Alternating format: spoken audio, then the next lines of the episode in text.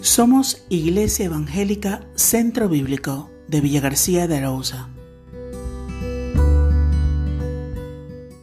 Leemos en el Evangelio de Mateo capítulo 14 versículos 30 y 31. Pero al ver el fuerte viento tuvo miedo y comenzando a hundirse dio voces diciendo, Señor, sálvame. Al momento Jesús, extendiendo la mano, asió de él y le dijo, Hombre de poca fe, ¿por qué dudaste? Tristemente solo acudimos a Cristo en los momentos de gran necesidad de nuestra vida y para ver si quizás funciona como recurso para nuestra necesidad. Llenos de dudas en muchas ocasiones es este acercamiento.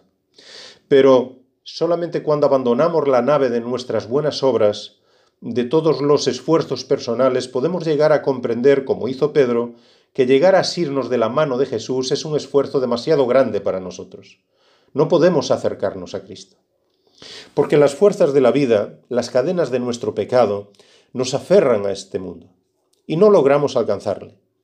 Solo entonces, entendiendo nuestra incapacidad, podemos comenzar a clamar, Señor, sálvame. Señor, necesitamos que tú te acerques a nosotros. Ahí comenzamos a oír su voz, pero con temor en nosotros, porque nuestra fe es tan pobre, casi inexistente.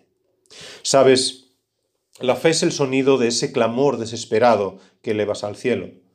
Es esa oración que ruega a Dios que extienda su mano para liberarnos de nuestras cadenas. ¿Cuánta fe es necesaria para que Dios obre en tu vida? El Señor Jesús la comparó con un grano de mostaza, algo extremadamente pequeño, ese pobre clamor del necesitado que se eleva al cielo y recibe el auxilio de Dios, es toda la fe que Dios espera de nosotros. El apóstol Pablo nos enseñó acerca de esa fe que se manifiesta para reportar la salvación de nuestras vidas. Y lo hizo con estas palabras. Porque por gracia sois salvos por medio de la fe. Y esto no de vosotros, pues es don de Dios, no por obras, para que nadie se gloríe. Efesios capítulo 2, versículos 8 y 9. Si en este día estás lastrado con cadenas de pecado, de fracaso, de debilidad, de temor, de incertidumbres. Si hoy la fe que anida en tu corazón te parece pequeña para enfrentar todas las angustias que te abaten, si te encuentras sobrepasado por las circunstancias de tu vida, hoy es el día en que el Señor espera tu oración.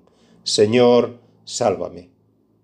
Y al instante, el Señor que escucha tu oración extenderá su mano para traer salvación que tu vida necesita no como resultado de tus esfuerzos, sino como su regalo de amor para tu vida. Que Dios te bendiga.